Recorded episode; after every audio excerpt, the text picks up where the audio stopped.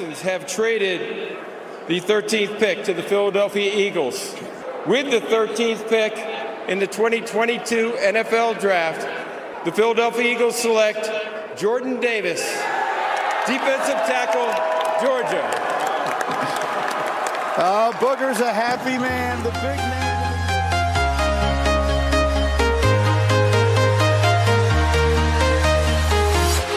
I'm walking alone, streets are empty. Bienvenidos queridos amigos nuevamente al podcast de Todos Eagles. Mi nombre es Oscar Budegen de Mundo Eagles y junto a mi compañero Fede Schwein de Argentina Eagles y nuestro gran productor Gustavo Gramajo, es un verdadero placer traerles una nueva edición del Todos Eagles podcast para los mejores fanáticos de la NFL, aquellos que viven esa pasión Fly Eagles Fly de nuestro Philadelphia Eagles. Hoy tenemos un programa muy especial. Fede y yo vamos a estar con todos ustedes hablando de tres cosas importantes. La primera es los cambios que ha habido dentro del equipo después del draft, después de la agencia libre, en la ofensiva de los Eagles. Esa es la primera parte. La segunda parte del programa vamos a hablar de los cambios que ha habido desde el punto de vista ofensivo, quiénes hemos traído, cuál es esa nueva sangre que viene a nuestro equipo para realmente repotenciarlo. Y por último, la sección final, vamos a estar hablando del calendario del año 2022 de los Eagles cuántas y las predicciones, tanto de Fede como la mía, de quién, cuántos juegos podrían ganar los Eagles el año que viene. Fede, ¿cómo estás, hermano? Muchísimas gracias. Es un placer estar nuevamente con todos ustedes. Bueno, vamos a decir que estamos mal. Estaríamos mintiendo, me parece. Creo que, o sea, esta es la tercera temporada que estamos haciendo el podcast. Y creo que es la primera vez que podemos empezar una temporada, o bueno, empezar una temporada, faltan cuatro meses para que arranque, diciendo que guarda con los Eagles, ¿eh? Sí, mira, eh, este es el programa que para mí es uno de mis programas favoritos del año en lo que hacemos con Todos Eagles Podcast, porque es donde eh, uno realmente pone a pensar qué va a pasar, cuál es la transformación que va a sufrir este equipo, qué va a pasar dentro del equipo eh, con todas las herramientas y todo. Y mira, Fede, te digo, desde el año del Super Bowl, yo no me he sentido tan bien en un off-season como me siento para esta temporada. El trabajo que hizo Howie es realmente una obra maestra. O sea, una obra maestra de construir un roster que realmente para mí va a ser repotenciado. El año pasado teníamos muchísimos problemas en la defensa. Para mí la defensa eh, no hizo su trabajo. Nuestra defensa estuvo ranqueada de 25, nuestra ofensiva estuvo ranqueada de número 11, pero era unidimensional. El juego por carrera, pero ahorita con todos los movimientos que ha hecho Howie estratégicos, realmente esta, esta ofensiva y esta defensa va a mejorar una enormidad. Y bueno, este es el programa donde vamos a soñar y vamos a hablar un poquito de, esos cambios y qué es lo que ha pasado en cada una de las cosas. Y mira, para mí una de las cosas que yo dije cuando empezó el off-season, los Eagles tienen que transformar la defensa y una gran cantidad de, adquisiciones y de jugadores que han venido a través de la agencia libre eh, realmente han, transformado esa defensa. Pero empecemos en la ofensiva. Yo creo que la ofensiva se centra en un hombre, AJ Brown. Howie cambió el segundo de nuestros primeros picks por un jugador del calibre de AJ Brown y le da cuatro años de 100 millones de dólares a uno de los mejores eh, jugadores ofensivos eh, en la posición de, recep de, receptores o de wide receivers en la NFL. El hombre está rankeado entre en pelotas disputadas, es uno de los mejores receptores en toda la NFL y mira qué clase de jugador ha traído. Eh, antes de que me des tus comentarios y hablemos un poquito y soñemos un poquito de la evolución de la ofensiva, Fede, te doy los rankings de los últimos seis años de los Eagles. En el año 2016, los Eagles eran la, la, perdón, en el año 2016 eran la ofensiva número 20 de la NFL. En el año del Super Bowl fuimos la ofensiva número 8.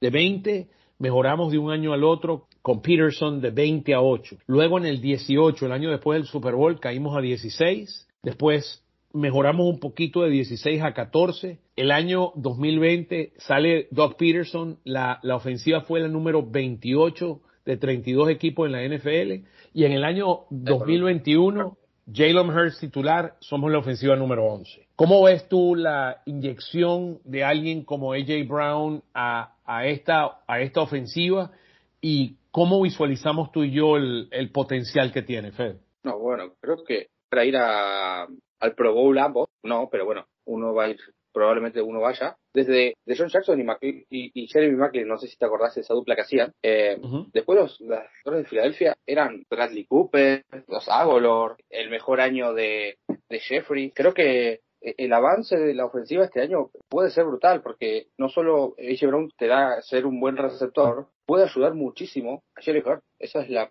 parte importante. El, el, arma principal de Hurts este año tiene que ser AJ Brown, pero Smith va a estar más suelto, puede tener más oportunidades porque va a estar marcado por corners más débiles, en teoría.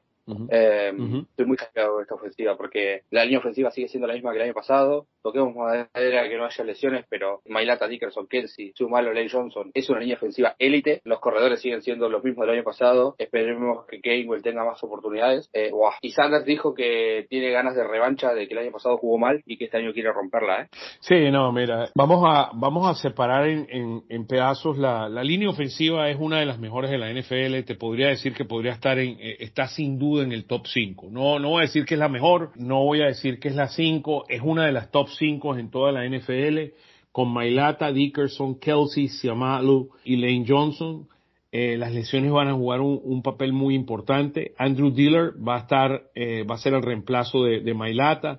Tienes a Sua Opeta, que sería un reemplazo de Dickerson. Lamentablemente perdimos a, nuestro querido gordito ahí, que lo perdimos. Lo dejamos libre. Ajá, sí. A Herbig, Cam Jurgens va a aprender muchísimo de Kelsey. Va a necesitar este año para realmente ser el, centro del futuro y aprender del, del Hall of Fame. Yo estoy seguro que este es el último año de Kelsey. Yo no creo que Kelsey regresa más a partir del año que viene. Este va a ser la última temporada de él. Jack Driscoll sería el sustituto del lado derecho, tanto de Siamalu como Lane, como de Lane Johnson. Está LeRaven Clark, que es otro de los jugadores. Y acuérdate que Stout, el, el coach de, de la línea ofensiva, siempre está reconstruyéndola. Entonces, mira, yo confío en ese señor como no confío en otro coach, en, como no he confiado en otro coach desde que yo vengo viendo fútbol americano desde hace dos décadas y media.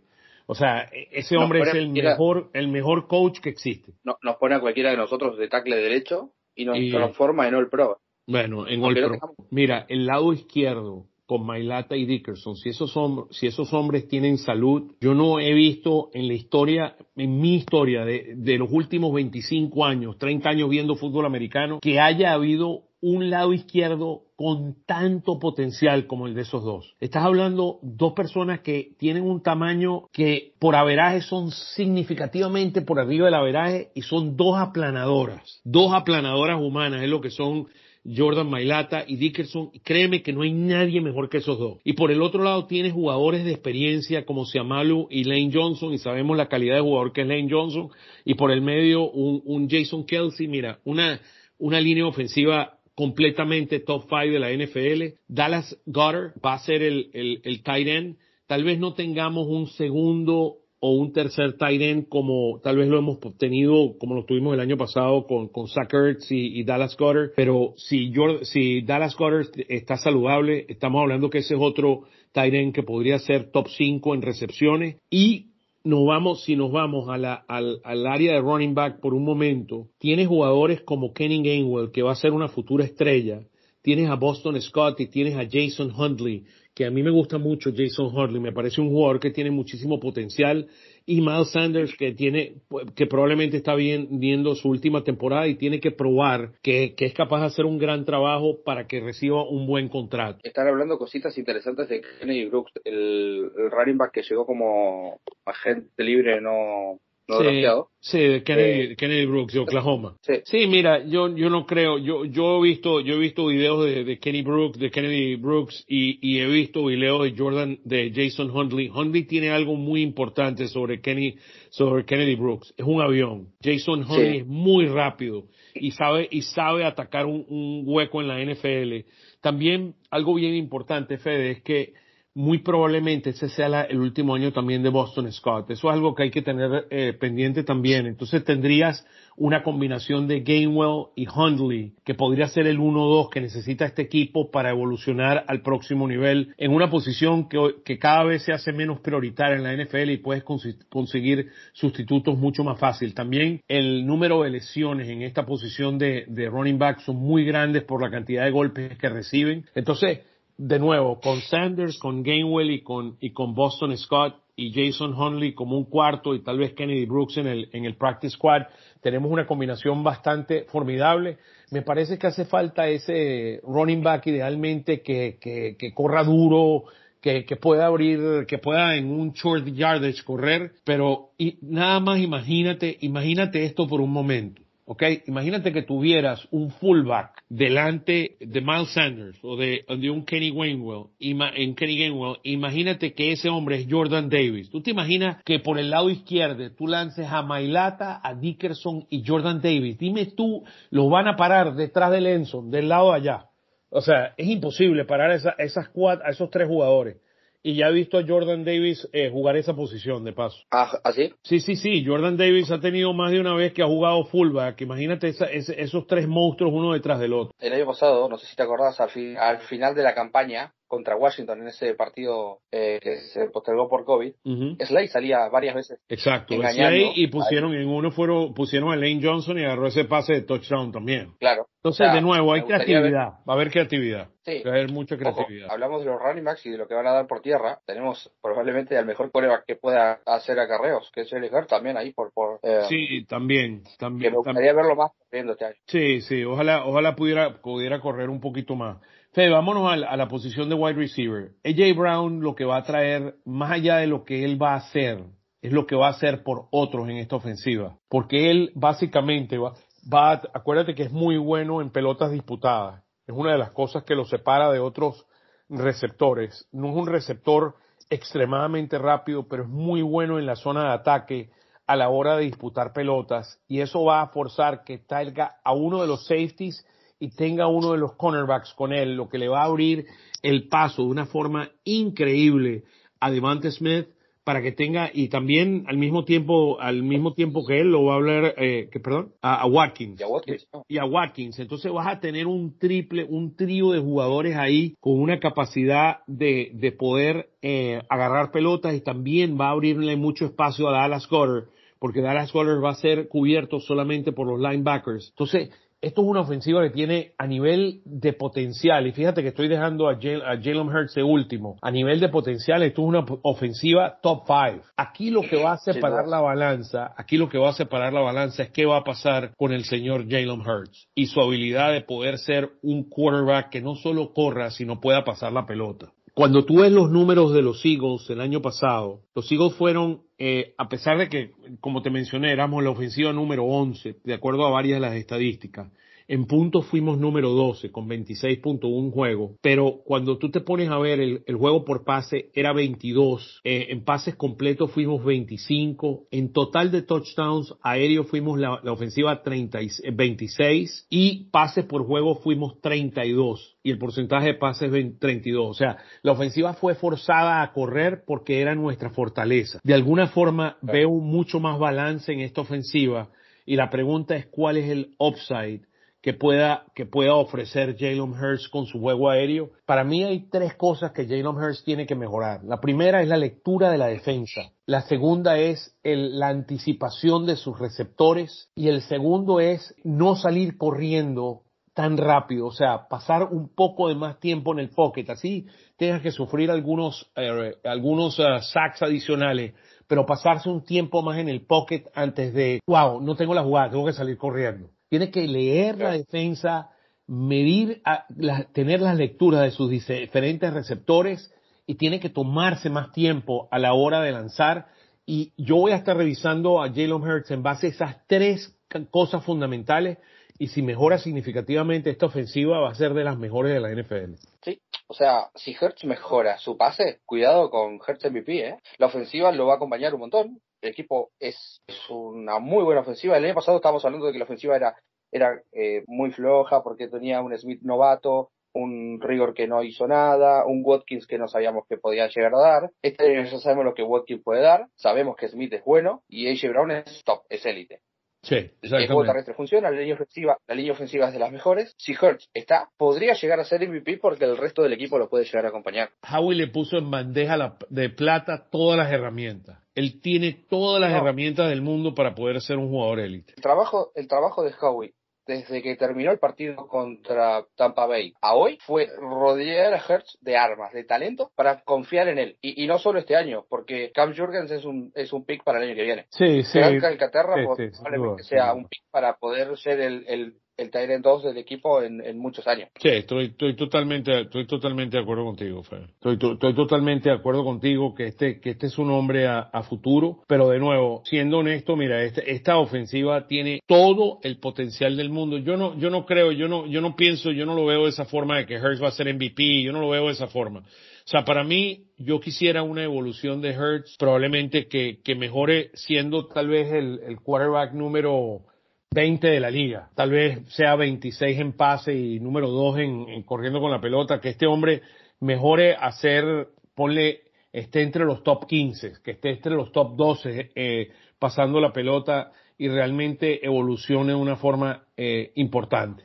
Ese, eso es un poquito Claro. como, como yo lo veo. Yo podría llegar a, a- a querer que baje al 4 o 5 corriendo, porque su talento es, o, o se puede quedar ahí en el 2 como está, Pero tiene que ser top 10 pasando sí o sí. Sí, tiene que mejorar significativamente y las herramientas están ahí. Las herramientas están ahí, todo va a depender de él, de realmente, eh, o sea, quererlo. Si, si él lo quiere, él, él lo puede conseguir. Este equipo necesita, para mí, la- el hueco más grande saliendo del off-season eran dos. Hurts pasando y lo otro es una transformación total de la defensa, una defensa que requería de mucho talento. No sé si te quieres ir a una pequeña pausa y al regresar, amigos, nos ponemos a hablar de la defensa. ¿Te Pausa, parece? Volvemos.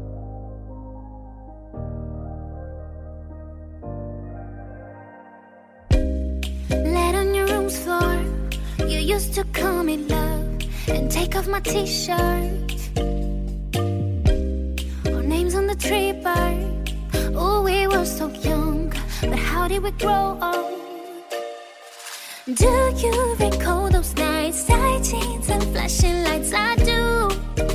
Oh, I do. Would you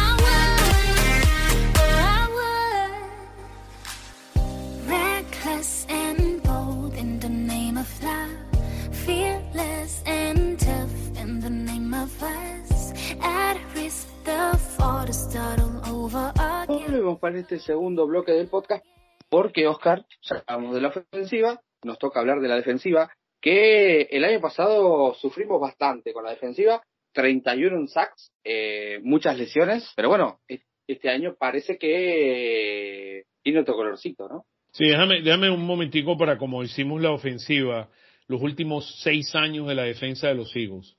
En el año 2016 fuimos cuarto.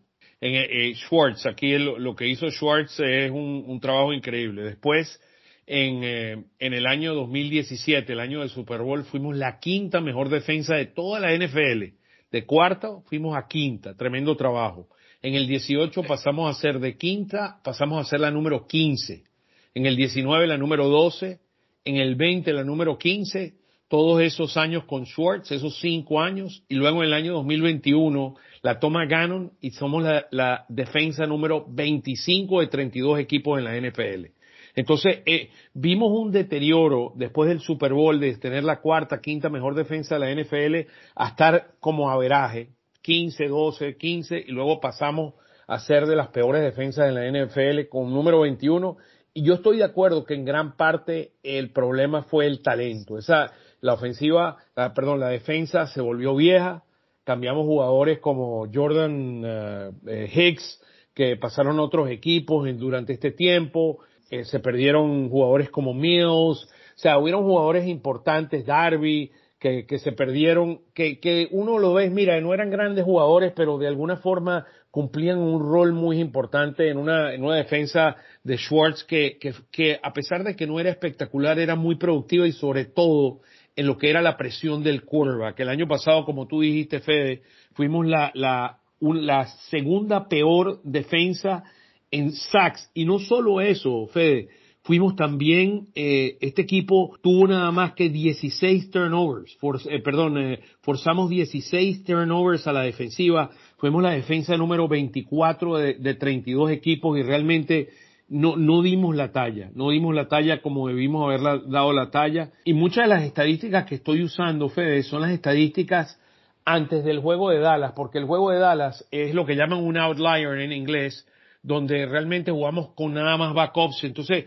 yo estoy, todas las estadísticas que te estoy dando, te las estoy dando de todo lo que son los juegos antes de ese juego con Dallas, porque ese juego con Dallas nos destruyeron. Por ejemplo, en SAC, antes del juego de Dallas estábamos en 29 y después del juego de Dallas terminamos en 31. Entonces, eh, pero de verdad que era porque la defensa que usa Gannon era una defensa de zona donde usabas dos safeties atrás y le dabas rienda suelta para que los quarterbacks lanzaran puros pases cortos y te mataran. O sea, te mataban poquito a poquito. Nada más para darte una idea, la defensa de los Eagles permitía 68 69%, 68.98% de los pases completos la defensa número 30 en permitir pases completos a otros quarterbacks. Pero, o sea, de nuevo, era todo así, pero nada más en pases largos permitimos, éramos la, la defensa número 10, no permite, perdón, número 2 en la NFL.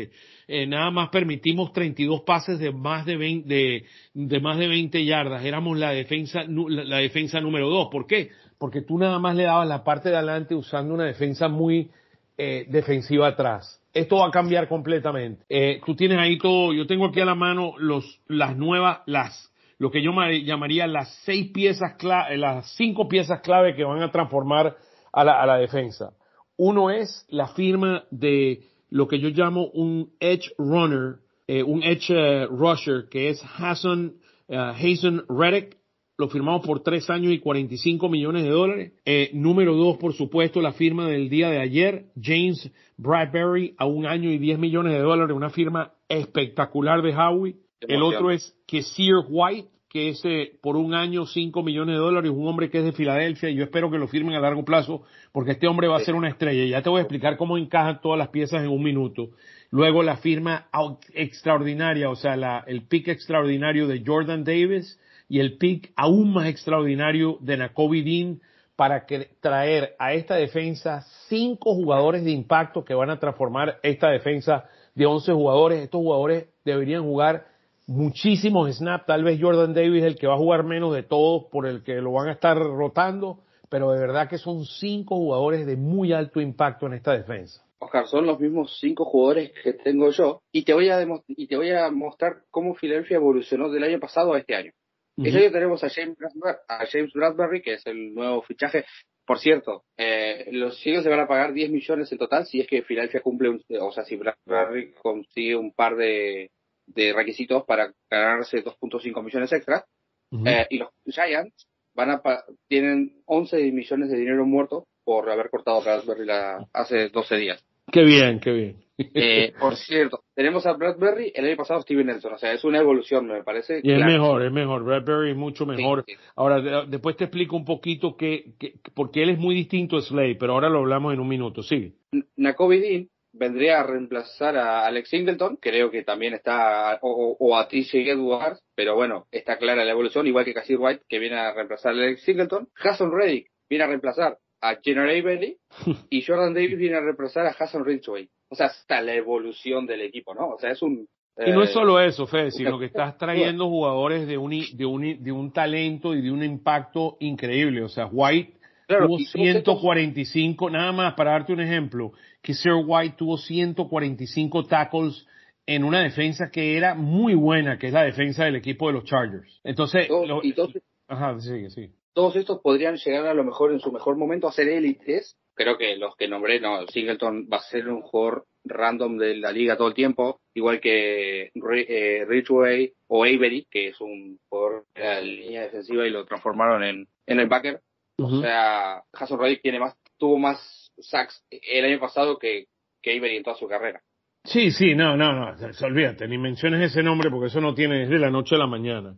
Ahora, aquí va a venir un cambio muy importante en la defensa de los Eagles, porque al tú traer estos atletas, como lo estás trayendo, eh, White, y menciono ese nombre porque ese es un hombre bien interesante. Ese hombre era un safety, es un hombre que tiene velocidad de safety, pero juega linebacker. Entonces, eso es un hombre que va a ser híbrido, él va a cubrir mucho a los, um, a los tight ends. Eso es un hombre que lo veo mucho, mucho en cobertura, va a cubrir el tight ends. Por el, otro lado, Hassan Reddick va a ser el que va a estar en la línea para presionar y conseguir sacks junto a Sweat, junto a un Barnett, junto a una Brandon Graham.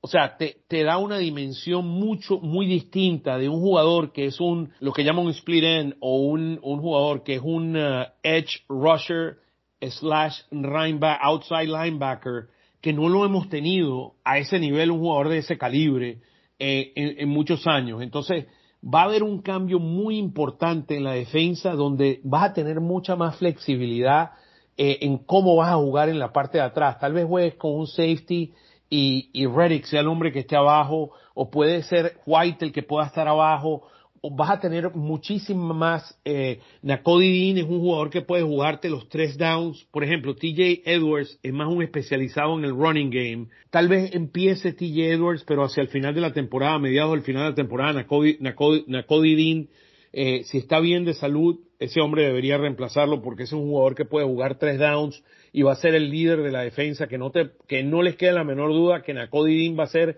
el presidente de esta defensa de aquí a, al final de la temporada, porque el hombre es un hombre extraordinario. Ya, ya lo que estoy escuchando de muchas de las personas que están metidos dentro del equipo es que el hombre ya se comió el libro, el playbook, y ya está moviendo a la gente en la defensa. Imagínate tú. Y ese es eso es Nacodín, eso es lo que hizo en la mejor defensa de college del fútbol y lo va a hacer en la mejor, lo va a hacer en la defensa de los Eagles y ese hombre va a transformar a los Eagles defensivamente con su velocidad, con su inteligencia. Eso es un hombre que se enfrenta a tackles que son, o jugadores de la línea ofensiva que son mucho más grandes que él y él sabe cómo agarrar el, lo que llaman el leverage para tratar de esquivarlo y llegarle al tackler de una forma mucho más efectiva. Ese hombre va a transformar esta defensa, en, en, desde mi punto creo, de vista. Yo creo que Nakobe Dean le va a comer el puesto a TJ Edwards en pretemporada. Bueno, yo, yo no quiero decir eso porque TJ Edwards tiene su, su, su gran su, su gran potencial y su virtud, pero TJ Edwards Claro. no tiene la velocidad de cubrir de banda a banda. TJ Edwards no tiene la Claro. velocidad, tiene, tiene los instintos de ser un gran linebacker, pero él no tiene la velocidad de una Kobe Dean.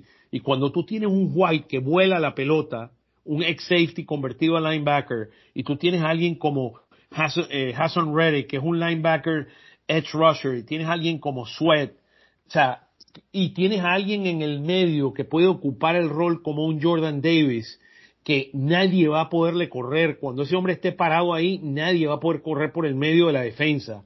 O sea, esta defensa tiene, se repotencia a dimensiones que no hemos visto en muchísimo tiempo. Y por el otro lado, le añades un James Bradbury y un Darius Slay, que son de los dos mejores.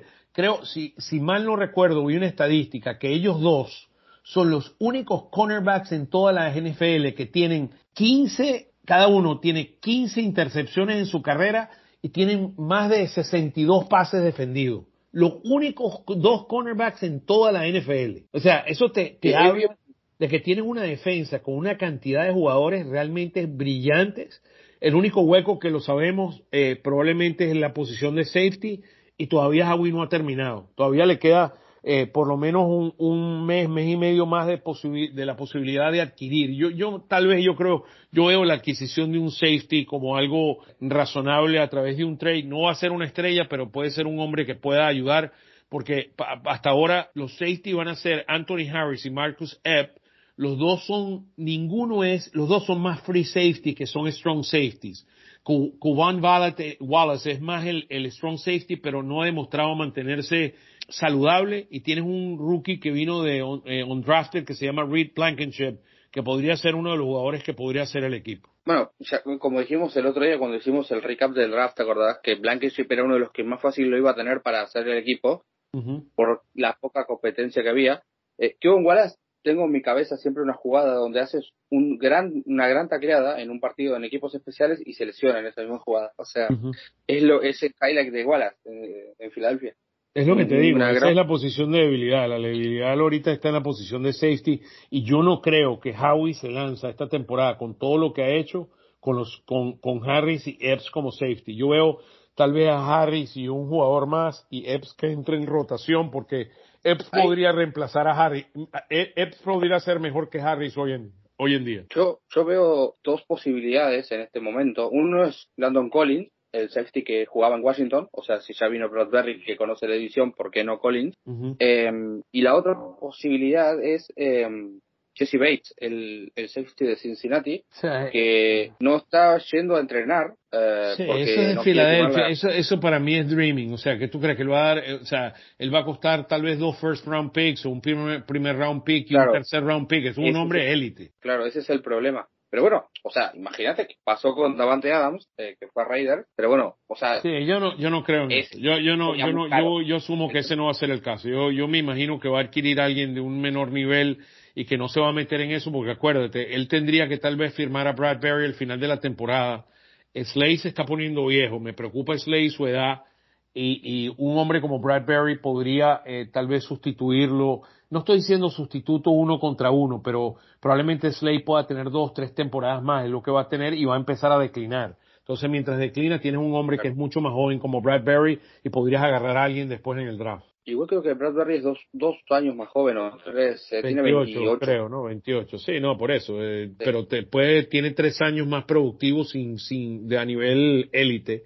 Y Darius bueno- me imagino que tiene 31 años ya. Lo, lo bueno para los Eagles, con todos los jugadores de renombre que está trayendo, es que este año a lo mejor no se llega bien con el cap, pero la temporada que viene hay un aumento de cap de creo que 20, 30 millones y guarda, ahí se Y por puede- eso, un Bradbury podría quedarse en el equipo de acuerdo como, como, como juegue. Eh, Estamos de acuerdo, Lo- los dos jugadores a firmar a largo plazo el año que viene son Casir White y James Berry, ¿no? Sí, sí, sin duda, sin duda. A mí, me, a mí, rinda, mira, claro. yo creo que White va a ser un hombre espectacular en esta defensa. El hombre es de Filadelfia, él se quiere quedar en Filadelfia.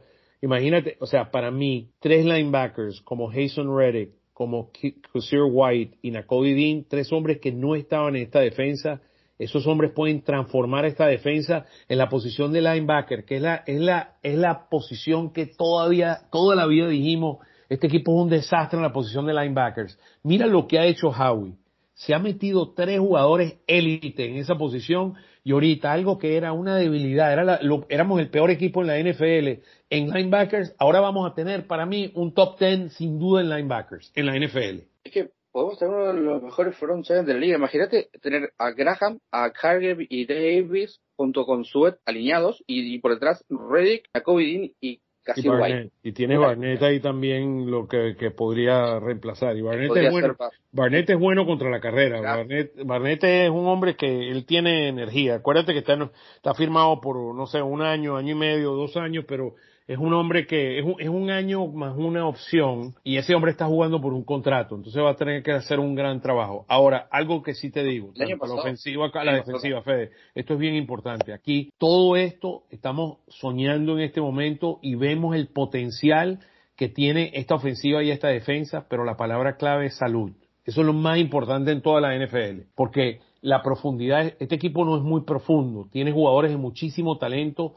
En la línea ofensiva sí tenemos bastante profundidad, pero se te cae AJ Brown, que se ha caído, AJ Brown ha estado fuera varios juegos. Ja- Jalen Rager es tu, el sustituto. Entonces, estamos hablando de que, de que no hay la profundidad. Tal vez el linebacker con TJ Edwards pueda solucionarte algún problema. Si se te cae Bradbury, tu segunda opción va a ser eh, McPherson. Entonces, lo, lo- lo que te digo, la- las probabilidades aquí son, no es que tienes una profundidad muy grande, entonces la salud, que allí- el año pasado fue muy buena en los Eagles, pero el año anterior fue malísima, va a jugar un rol muy importante en términos de cuál va a ser el, récord de los Eagles este año. No, sí, estamos de acuerdo. O sea, la ilusión, o sea, en este momento creo que en cuanto a titulares tenemos uno de los mejores rosters de la liga. Y, y qué lindo que es la NFL, ¿no? Como en dos años puedes pasar de tener un equipo muy malo, donde tu mejor wide receiver es Jalen Rigor, a tener uno de los mejores rosters de la liga. O sea, vos mirabas este mismo equipo el año pasado, sin AJ Brown y decías, nada, No, un desastre, un desastre. top 20. Este año ves el mismo equipo, que solamente en la ofensiva se agrega AJ Brown, y ya viste cómo funcionó el año pasado, que lo hicieron muy bien, y decís, no, este equipo es top 5, en la ofensiva puede ser top Sí. 5 sin problema. Yo, después yo la defensa le voy a dar al principio, un, le voy a poner el top 12, pero podría ser mejor, podría ser mejor. Yo no, yo no, de nuevo, a mí predecir esto ahorita es, es muy temprano, pero hay algo que sí te digo, y, y hay algo estructural en el esquema defensivo de los Eagles. Con, cuando tú añades jugadores como, como Jordan Davis, como Nakobe Dean, como Hassan Riddick, como, como eh, Wizard White, James Bradbury, esta defensa podría pasar a ser un híbrido. Van a jugar una defensa que yo llamo un híbrido. Ahorita te menciono algo interesante de Bradbury. Un, híbrido de defensa donde podrías estar jugando a veces con una defensa 4-3, que es lo que hemos jugado todos estos años, a una defensa 3-4, donde tienes cuatro linebackers y podrías poner a TJ Edwards en el medio junto con a Kobe Dean, al mismo tiempo que tienes a Reddick y tienes a White. Entonces, esta, eh, la- las piezas aquí, o podrías tener tres linebackers y podrías poner cinco safety, cinco defensive backs. Entonces, aquí van a ver, eh, aquí va a haber un híbrido para jugar y todo el mundo hablaba qué fenómeno es eh, Jonathan Gannon. Jonathan Gannon no tiene más excusa. Eh, No, no. Siriani ya no tiene más excusa, ni Hertz tiene más excusa. Esto está en tres hombres, este, este equipo está en la mano de tres hombres ahorita. Está en las manos de Jalen Hurts con la ofensiva, al igual que Siriani, y está en las manos de Jonathan Gannon con la defensa. Más nada. Ahí, ahí te dejo eso. Pero las piezas están ahí para tener extraordinarios equipos, tanto ofensivos como defensivos. Fede, déjame decirte algo, la- lo último que te menciono y, y- y te dejo que termines. Bradbury es muy distinto a Slay. Slay es un tremendo cornerback de, co- de press coverage, o sea, en uno a uno Slay es un fenómeno. Bradbury viene de defensas donde él es mucho mejor jugando zonas que es un poco la defensa que le gusta más jugar a Gannon. Entonces, eso es algo que hay que tener pendiente, lo escucharon aquí, que es algo que hay que tener pendiente a la hora de cómo los Eagles pueden jugar defensa, porque tú podrías, eh, hay muchas veces donde están jugando hoy en día, y lo vi el año pasado más que en otros años, juegan defensas que son híbridas. La mitad de parte del terreno hacia Slay juega más hombre a hombre y lo dejas uno a uno y con Bradbury podrías estar jugando nada más con un safety que se inclina al lado de él. Entonces, pero Bradbury es mucho mejor como un cornerback, no de press coverage, porque él no tiene la misma velocidad que tiene Slade, pero es mucho más de zona y es un hombre que es muy bueno, parecido a AJ Brown, en ganar las pelotas disputadas. Entonces, eh, son factores interesantes que hay que entender de cómo juega cada jugador, porque la defensa debe estar estructurada de acuerdo a la fortaleza de tus jugadores. No, no, estamos de acuerdo. Eh, a lo mejor apoyarlo con, con Amonte Maddox quizás ahí en una zona más, un poco más grande. Eh, y con respecto a lo otro que decías que, que, esto está eh, eh, esto está en tres hombres, en manos de tres hombres, que son Sirianni y Gannon, este equipo está hecho para ganar la división cómoda, porque Washington y Giants van a pelearse el tercer lugar y porque Dallas tiene peor equipo que el año pasado y, y para hacer ruido en postemporada, ¿eh? O sea, me faltaría un sexty para decir, lo, lo dije en Twitter el otro día, me falta un sexty para decir que somos contendientes al Super Bowl, Sí. pero no estamos muy lejos tampoco porque Sí, yo no la- quiero llegar a, yo no quiero llegar allá. Yo, yo, yo creo que ganar la división. El objetivo primero tuyo es ganar la división. Ahora, algo, algo sí te menciono, Fede. Adicionalmente al safety, lo otro que hace perdón, que hace falta arreglar es la posición de punter. Aaron Sipos se desinfló al final de la temporada pasada y necesitaba un nuevo punter. Eh, habría muchas especulaciones que en vez de haber agarrado a Grant Calcaterra, cuando lo agarró en el draft, que el pick que se iba a llevar era un, eh, era el punter este de, creo que era de San Diego State, que es el hombre que pateaba pelotas de 70 yardas. Matt Araiza. Mata Raiza, sí. Eh, ahora, una de las cosas con Mata Raiza, comparado, hubieron como tres o cuatro punters que lo agarraron primero que él, y parte de la razón de eso es que él no es el mejor punter en poner la pelota dentro de la yarda 20. Eh, él es el punter que tú tienes en el Enson del otro lado para patear la pelota 70 yardas para el otro lado. Entonces, de nuevo, ah, no lo tenemos, así que no hay que preocuparse por eso, pero este equipo necesita un nuevo punter. Este hombre sí pues no dio la talla el año pasado. Sí, no. O sea, Sipos arrancó muy bien, muchos se reían con que era el MVP del equipo y al final terminó pateando contra Dallas en el último juego. Sí, se, de se desinfló, 15 se desinfló, se desinfló. Sí, sí, ridículo. Sí. Entonces eso es algo que hay que tener pendiente. Esas son las dos posiciones. Para mí una adquisición por un safety o tal vez traer a London Collins como safety o y buscar un nuevo punter. Esas son las únicas. Y si esas son tus dos prioridades, tú estás muy bien. Sí, no. Eh, lo otro, lo otro que O sea, te menciono, eh, lo otro que te menciono con tú decir siendo contendiente, eh, hay dos cosas que yo sería, creo que son el, primer objetivo. El primer objetivo es ganar la división. El segundo objetivo, tratar de ser número uno en, en, la, en la división de la Liga Nacional. Tenemos uno de los eh, schedules, de, lo, de los calendarios más flojos de toda la NFL. Eso, eso va a ayudar mucho a los Eagles durante el año. Si quieres darle un pequeño break y ya regresamos a hablar del calendario y cuál es la predicción de la Fede y la mía de cuánto, cuántos juegos van a ganar los Eagles en el año 2022. ¿Te parece, Fede? Vamos a volvemos.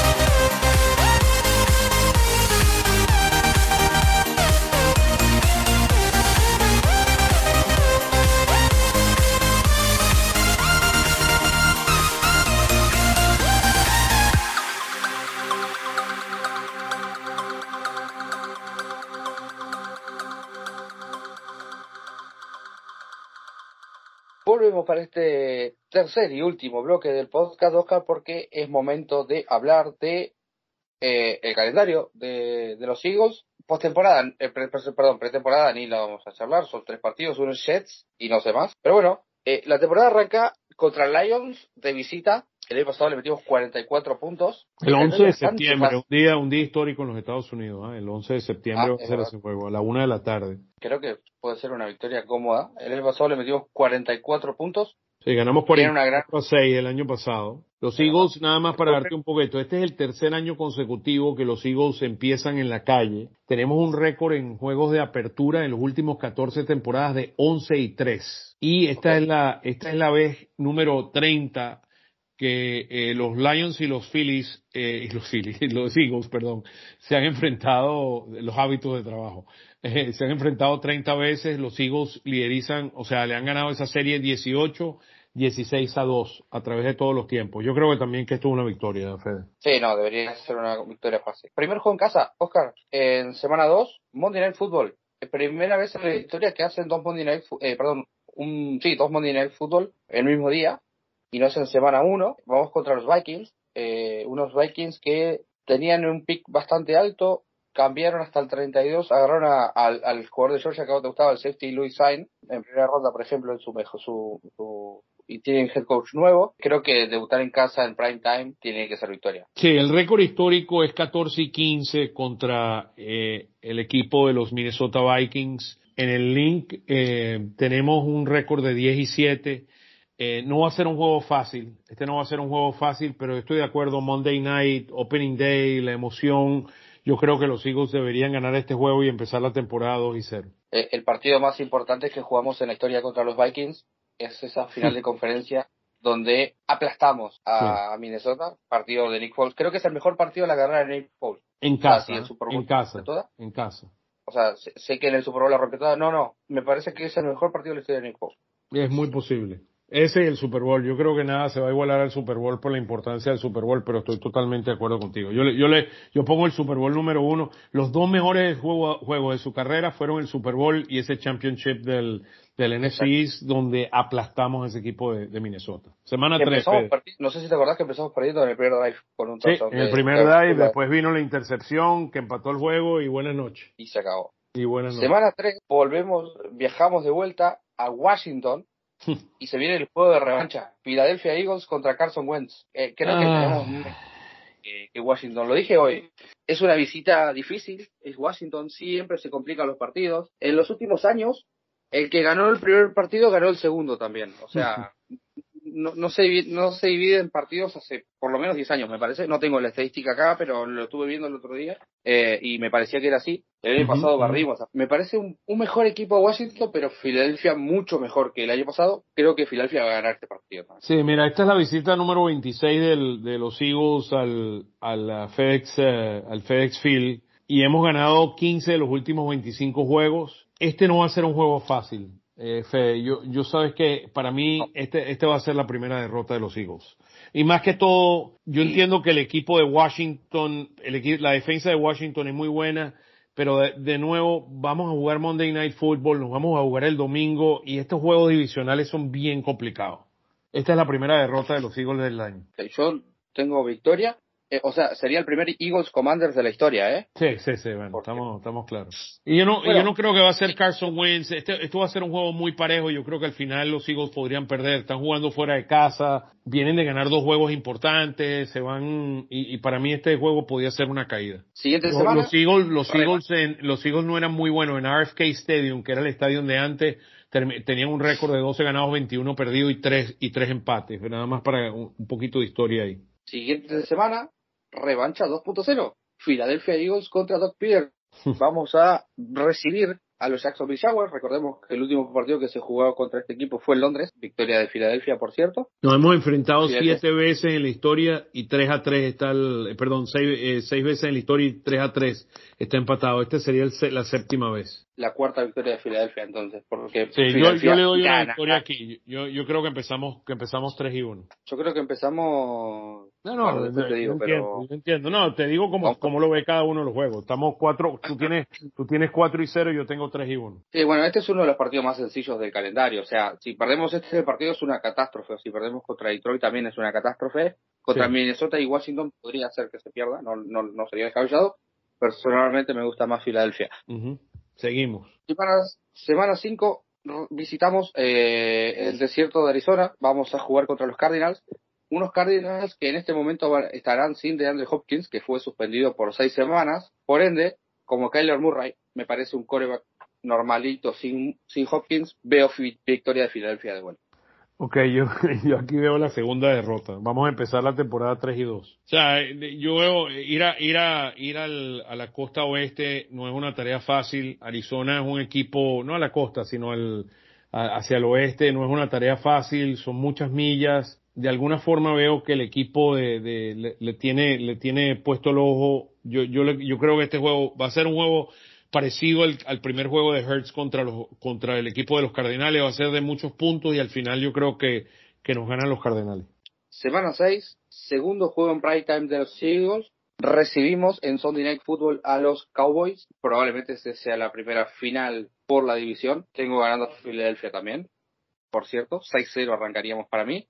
Eh, me parece que Dallas tiene peor equipo. El draft de ellos no fue nada bueno. En la agencia libre dejaron ir a Mari Cooper. Eh, no trajeron a nadie para reemplazarlo. O sea, su wide receiver 2 es Gallup y se lesiona normalmente todo el tiempo. O sea, sería CD Lamb y amigos los, los wide receiver. La secundaria de Dallas, insisto, no me gusta para nada. Trevon Dick me parece un muy sobrevalorado. O sea, sí tiene las intercepciones, pero también permite touchdown y permite un montón de yardas. Así que Filadelfia ganará este partido. Los Eagles solamente han ganado 6 de los últimos 17 juegos en casa contra los Cowboys. Y el récord es de, de el récord eh, total. Mira, yo, yo como veo este juego, los Eagles ganan este juego. Los Eagles sacan este juego en casa contra los Cowboys. Eh, va a ser la primera, la primera eh, victoria emocional. Y aquí los pongo que en este momento, después de seis semanas, tendrían cuatro ganados y, y, seis, y dos perdidos. Cuatro y dos. Ahí veo una victoria. Después del Night Football lo vamos al bye week, así que no pasa nada. Semana 8 tenemos el partido interconferencia, el partido extra, que esta semana, este, perdón, esta semana, este año nos toca un rival del estado, nos toca los Pittsburgh Steelers, un clásico de, de- de la historia de los Eagles, dos aficiones que se odian mucho y en un momento fueron un mismo equipo, no sé si te acordás, Oscar, en, en los Ujú, 40 ujú, cuando se formaron los Steelers. Eh, Filadelfia viene descansado, partido en casa contra un equipo que no se sabe hoy quién puede llegar a ser su coreback, si Kenny Pickett, su, su flamante primera ronda, o eh, Mitchell Trubisky. A ver, a mí Trubisky me parece un buen coreback, creo que está un poco infravalorado porque estuvo en Chicago con McNaghy, ok. La línea, no tiene línea ofensiva, la defensiva es TJ, TJ Watt y amigos, Filadelfia gana este partido y se pone 7-0. perdón. Sí, el, el récord histórico de los Eagles y los Steelers es 48, 29 y 3 a favor de, los de los Eagles. En Filadelfia 26, 8 y 2. Y en el link, las dos veces que se han enfrentado, uno de ellos fue un gran juego que tuvo Carson Wentz en esa temporada de Super Bowl. Do- eh, tiene- tenemos dos ganados y cero perdidos. Y yo creo, vamos, empezaremos flojo, porque es lo que pasa después de un bye week, pero yo creo que los Eagles ganan este juego. Para mí, yo no confío mucho en los Steelers del año del 2022. Ese, ese partido de Carson Wentz fue en su año rookie. Que Sí. Ganó creo que 34 a 3 o algo así. Sí, nos sorprendió muchísimo. Ya, ya ahí se veía que había algo especial. Ese fue el año del rookie, ¿verdad? Que ese no fue el del Super Bowl, fue el año rookie. Y ahí decíamos, wow, este quarterback sí es bueno. Claro. Y ahí, Fe, nos vamos la semana 9 a Texas, ¿ah? Sí, Texas es jueves por la noche, paso, semana ¿cuánto lo corta. tienes? ¿Cuál es tu récord? ¿Cuál es tu récord después de ocho semanas? 7-0. ok, ok. Yo, yo lo tengo 5, 5 y 2. Dale. Semana corta, prime time, jueves por la noche. Por suerte es fuera de casa, pero por suerte es uno de los es el peor roster de la liga para mí, el de los Houston Texans. No quiere decir que vaya a ser el peor equipo de la liga, porque el año pasado también lo era y no fue el peor equipo de la liga. Es más, le ganó los dos partidos a los Jaguars y fueron el eh, y evitaron el pick 1. Un equipo luchón que tiene un gran jugador que es Brandy Cooks, eh, un quarterback con mucha proyección como Davis Mills. Eh, creo que Filadelfia gana este partido igualmente fuera de casa. Sí. En jueves por la noche, ya digo, el talento va a dar su... su- Ah, acuérdate, acuérdate de algo de los, los juegos de los jueves. Cuando hay un juego, un juego los jueves en la noche, parte del problema que tú tienes es que eh, el cansancio, las lesiones juegan un papel muy, muy importante y la ventaja que tú puedes tener de talento, un equipo sobre otro, de alguna forma se reduce. Entonces, eh, pero estoy de acuerdo de que los Eagles tienen demasiado potencia aquí para, para perder y, y le doy esta victoria fuera de casa contra, contra el equipo de los Texans. Esta, e- esta, este sería otra derrota que sería ridícula, me parece, ¿no? Eh, no sería- crea, no crea, no crea. Este equipo no es malo. Es malo, pero no es malo. Es un equipo en construcción, es un equipo, de nuevo, esos juegos los jueves son tricky, son, son engañosos. O sea, eso no va a ser un juego fácil, pero creo que lo vamos a ganar. Me sorprendió que este partido no haya sido contra los Giants. Normalmente tenemos un prime time contra, tenemos un, un domingo por la noche contra Dallas que se dio, teníamos siempre un jueves por la noche contra los Giants y teníamos un Monday Night Football contra los Commanders que este año vuelve porque en semana 11, perdón, en semana 10 Te, te- menciono el- algo, te menciono algo, algo importante aquí. Eh, los ah, Eagles tienen un récord de 12 ganados y 0 perdidos contra los Jets y 5 ganados y 0 perdidos contra los Texans. O sea que eso es es el único a favor de los Eagles.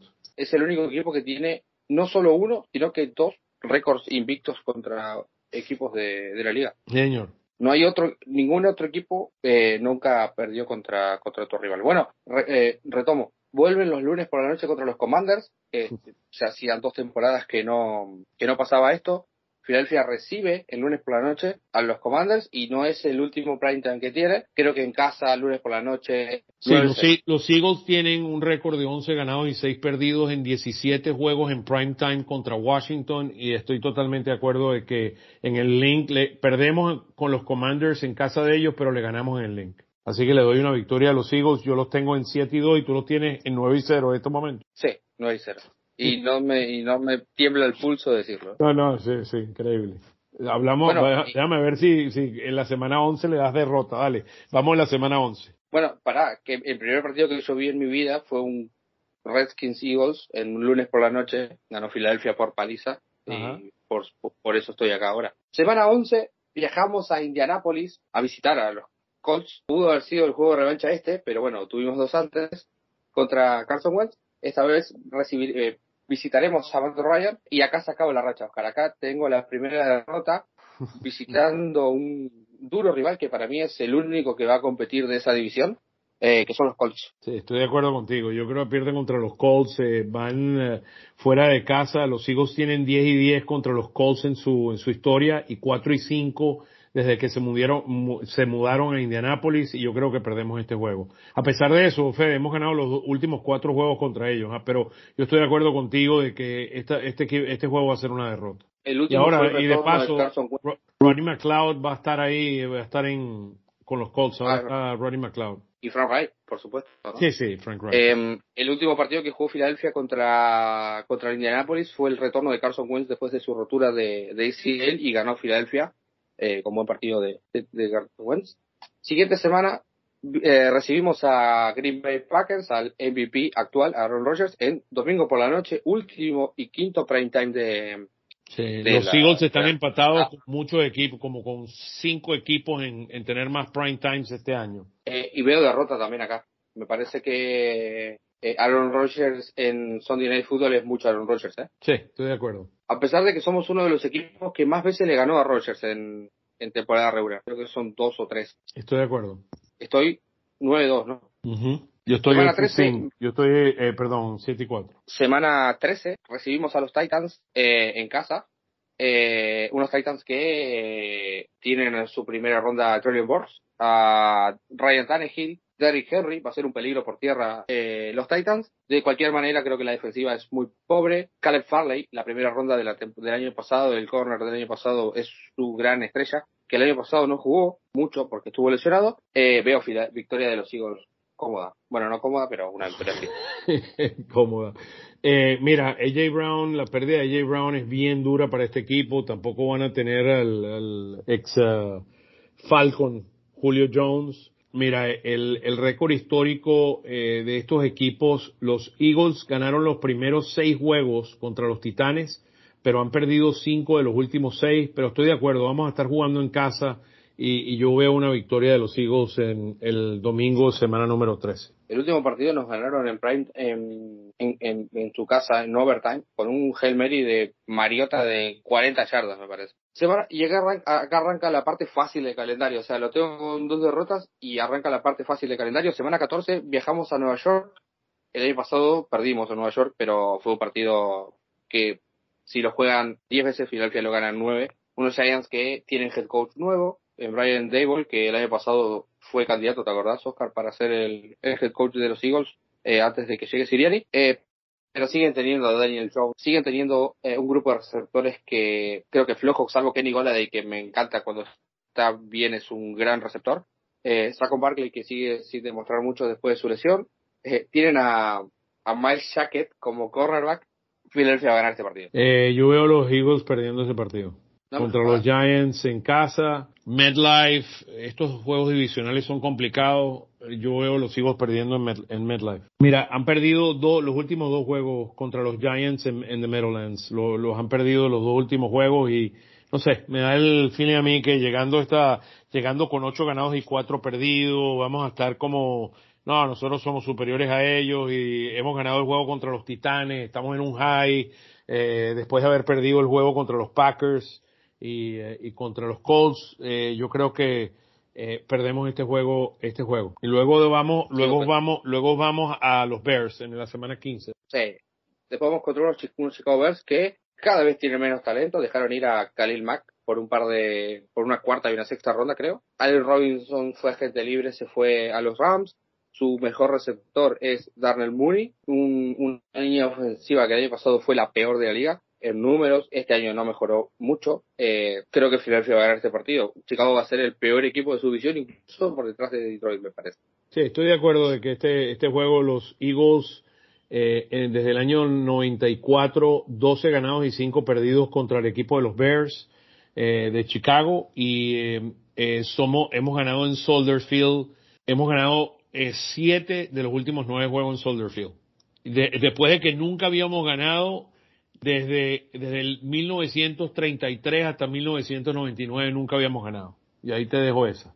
7 y 2 Uno- un- vamos- contra los contra los Bears en Soldier Field, los, los Eagles. Vamos a Veo visitar uno de los estadios más míticos de la, de la historia de la liga. ¿eh? Ah, bueno.